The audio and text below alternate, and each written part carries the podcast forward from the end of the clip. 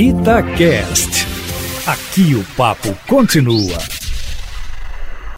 Pois é, Aline, veja só o risco que corre agora a Polícia Federal, até então um órgão de Estado, se, se transformar daí, ou ser transformado, ao que parece, em órgão de governo, isto é, do governo Bolsonaro. A troca de notas ontem entre policiais e delegados deixa aí a guerrida PF em suspeita, depois da operação desencadeada contra o governador do Rio, Wilson Witzel, e a revelação da deputada Carla Zambelli, no dia anterior, de que, em breve, seriam desencadeadas ações dos federais contra governadores, aspas, porque já estão sendo investigados, fecha aspas. E no dia seguinte, a Polícia Federal faz uma devassa nas residências e escritórios do governador fluminense e de sua mulher, Logo ele, chamado na reunião ministerial do dia 22 de abril, abre aspas para o presidente, de estrume, fecha aspas. Pode ser uma coincidência, Eustáquio, não fosse o governador acusado de perseguir a família Bolsonaro no Rio de Janeiro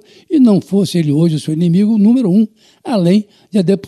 Carla Zambelli, uma bolsonarista com estreita ligação entre policiais e particularmente na Polícia Federal, casada atualmente que é com o coronel das Forças Especiais do governo federal. De maneira que a Polícia Federal precisa investigar, como pediram os policiais na sua nota, o que houve particularmente no caso da devassa nas residências e escritórios do governador Wilson Witzel, acusado de desvio de dinheiro no caso dos hospitais de campanha contra a pandemia no Rio de Janeiro. É bom não esquecer isso. E o vazamento das investigações anunciadas de vésperas pela deputada Carla Zambelli, até porque isso deu ao governador fluminense a chance de dizer que está sendo vítima de perseguição política do governo, que usa agora a Polícia Federal para cumprir as ordens de Bolsonaro. O governador foi além e disse que os governadores que não estão fechados com o presidente da República serão os próximos a serem vítimas da Polícia Federal. A confirmar a provisão do governador Wilson Witzel, João Dória de São Paulo poderá ser o próximo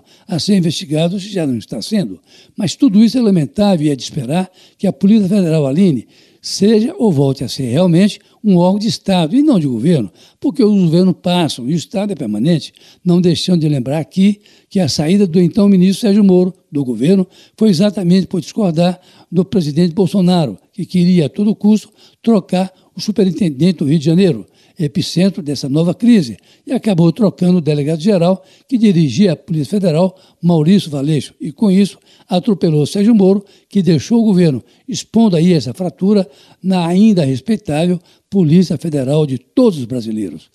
Carlos Lindenberg, para a Rádio Itatiaia.